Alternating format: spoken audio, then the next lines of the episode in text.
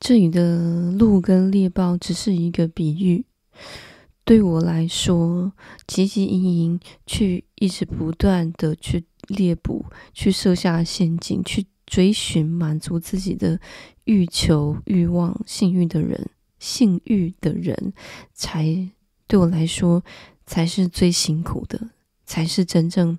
被猎捕的那一方，被控制的那一方，被剥夺自由的那一方。今天的聊天主题主要是有网友留言，想要知道我针对近期前些日日子到到现在为止台湾发生的运动社社会运动社会事件，我有什么样的看法？我听到有人说当女生就是比较辛苦，这句话我非常不同意，极不同意。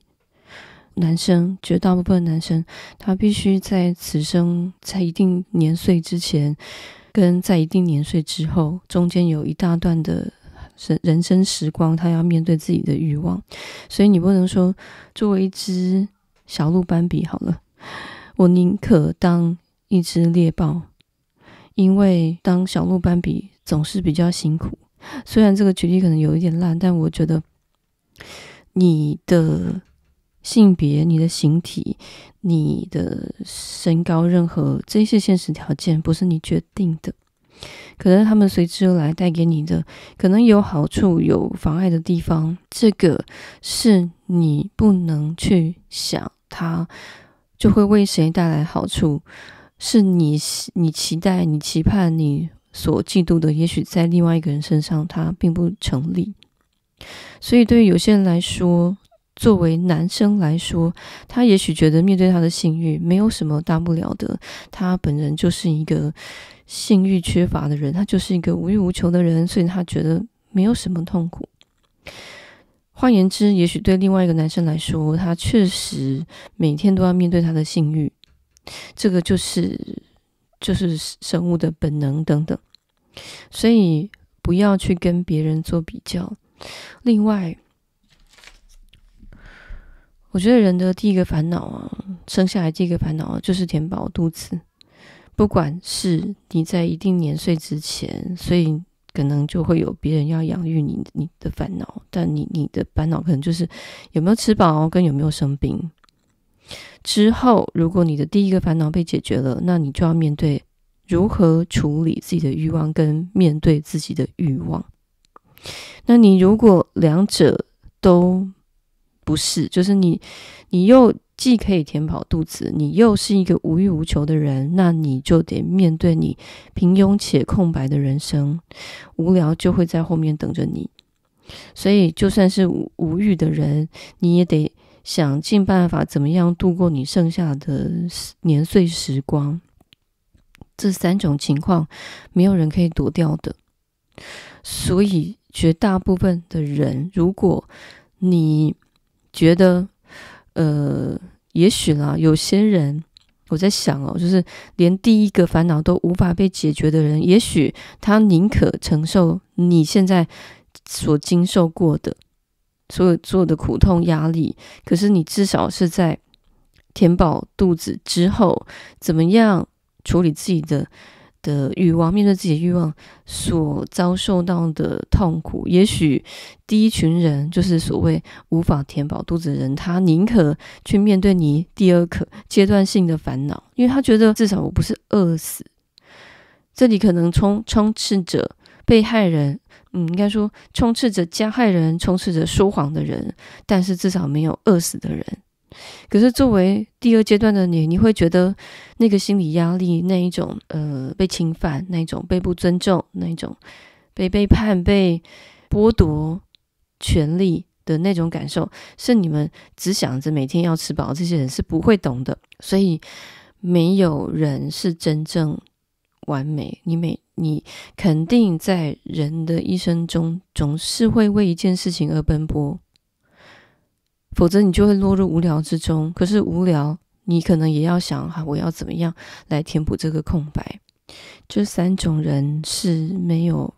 任何高高低贵之分别的，生命的基础上的苦难可能就在这里。也许，也许有些人出生在富贵人家，那他可能直接就跳到第二阶段或第三阶段。你要不就是直接马上要面对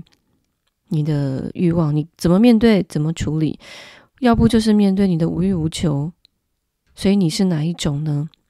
所以对我来说，富贵之人如果有幸得以乐善好施，我觉得只是刚好而已。你就是第三种，就是你，呃，与其过空白平庸的人生，你把你自己的资源分享给其他人，让让你不会觉得你 此生好像枉费了。所以你就是第三种。我觉得如果你是属于第三种，同时间你又没有好好面对自己的欲望。处理自己的欲望的话，同时间又是第二种人，并且是一个嗯业力之人的话，这是两件事情，这是我的看法。那无耻之徒哦，就是我觉得最糟糕就是你分明你明明就有机会去在此生面对你没有好好处理你的欲望，面对你的欲望的时候，你犯下的错，你却不愿意去面对，也不想要去对内心承认。那你可能就等着命运之轮转动吧。人的感受啊，是真的也是假的。等到你可能离开这个这个生命在终结的时候，你的那些让你感觉到觉得耻辱的、受受侮辱的、让你觉得被侵犯的，也许那种感觉会会消散，可是留下来的罪啊的业力啊。是不会消散的。鹿跟猎豹只是一个比喻。对我来说，汲汲营营去一直不断的去猎捕、去设下陷阱、去追寻满足自己的欲求、欲望、性欲的人，性欲的人，才对我来说才是最辛苦的，才是真正被猎捕的那一方，被控制的那一方。被剥夺自由的那一方，至于到底该怎么样去采取行动，该怎么样去做，我觉得从人的角度来看，从社会群体的角度来看，当然这个运动是正面的，是正向的，是主动让更多的业力稍微趋缓，就不要再。在做这些再去去创造业力的的事件了，给世人有所警惕，给我们每个人有所警惕。当然，我也包含在其中。但对于个个人个体来说，呃，你要选择成为加害人，或你你自己是被害人，或者你选择不管是被害人、加人、加害人，你选择说谎，选择沉默，我觉得这里就是。个人之间的业力关系了，所以当然很鼓励这个运动。之所以会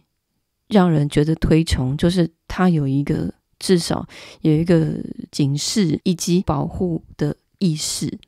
但至于当事人，我就说了，你如果是加害人，你从同时间又是说谎的人，你总要去面对什么的。那你如果是被害人，你又选择沉默，或者是你站出来，或者是你选择说谎，不管这个也是一样。我觉得不要去同时间，不要去为难每一个个体。如果他不愿意，觉得他想要跟这个业有所切割的时候，我们也不应该要去影响、去勉强个人该怎么做，或他们。呃，怎么做才是对的？我特别提到是，我觉得如果有一些被害人，他选择不说，他不想要参与或采取行动，我也不希望他在默默的暗处是觉得自己没有采取行动是不对的，是没有站出来。说话的。那当然，如果已经采取行动站出来的人，我们当然要支持啊，因为我说了，这个运动总是好的。今天就跟你们聊到这里了，虽然不是很有系统的整理，但是就是我大致的想法感受跟你们分享。